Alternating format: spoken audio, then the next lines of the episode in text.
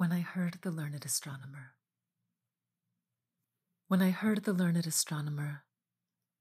when the proofs, the figures were ranged in columns before me, when I was shown the charts and diagrams to add, divide, and measure them. When I, sitting, heard the astronomer where he lectured with much applause in the lecture room,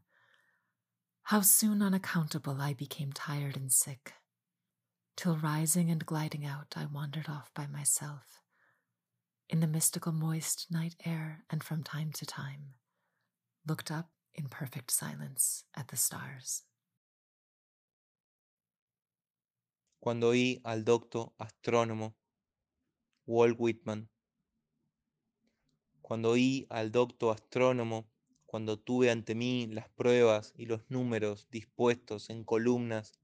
cuando me presentaron los cuadros y diagramas para que los sumara, dividiera y midiera, cuando desde mi asiento oí al astrónomo dictar su conferencia y suscitar aplausos en el aula, me harté de pronto, inexplicablemente, y luego de pararme y de salir, me fui a deambular solo en el húmedo aire místico de la noche,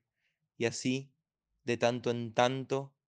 contemplaba en perfecto silencio las estrellas